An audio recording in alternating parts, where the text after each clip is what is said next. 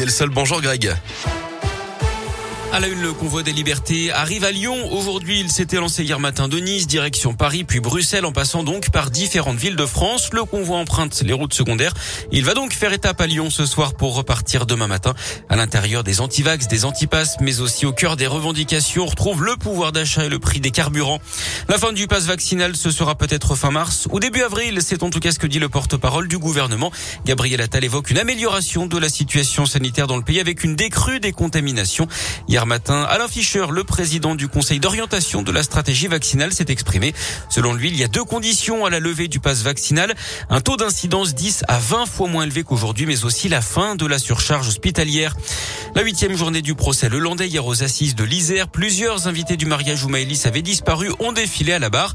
L'un d'eux a démenti la version de Lelandais qui avait évoqué un petit garçon blond qui avait voulu monter dans sa voiture avec Maëlys.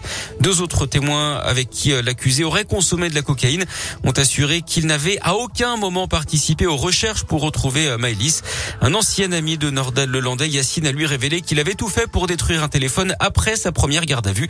Il ne faut pas que les flics le retrouvent, aurait-il dit. Le Landais a simplement expliqué que c'était un téléphone volé et qu'il ne s'en était pas servi pour filmer la fillette.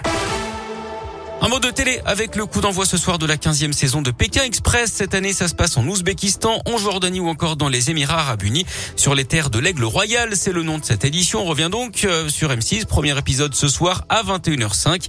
Huit binômes tenteront de finir premier à chacune des étapes. Parmi eux, on suivra Jérémy et Fanny, un couple originaire de l'Ain. On en sait plus sur le décès de Bob Saget, l'ancien acteur de la série culte La Fête à la Maison dans les années 90. Il avait été retrouvé mort dans une chambre d'hôtel en Floride début janvier alors qu'il il était en tournée. D'après les éléments communiqués hier, il aurait succombé à un traumatisme crânien. Il aurait heurté sa tête quelque part sans se poser de questions. Il serait ensuite allé se coucher avant de succomber dans la nuit. En foot, les quarts de finale de la Coupe de France, Versailles a battu Bergerac au tir au but et s'est qualifié pour les demi-finales. Nice a largement dominé Marseille 4-1 avec deux anciens lyonnais qui ont marqué Amine Gouiri pour les Niçois et Melvin Barr pour l'OM.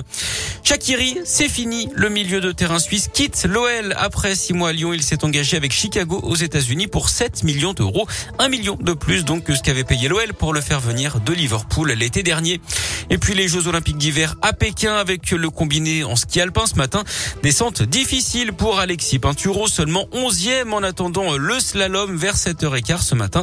On a également du snowboard cross chez les garçons. Après, on vous rappelle l'argent obtenu hier par la lyonnaise Chloé Trespeux chez les filles. Trois athlètes tricolores sont en lice. Au moins un a franchi les qualifications. Il s'agit de Merlin Surget. Et puis, on suivra également l'épreuve de ski de fond féminin. Ça, ce sera à partir de 8h.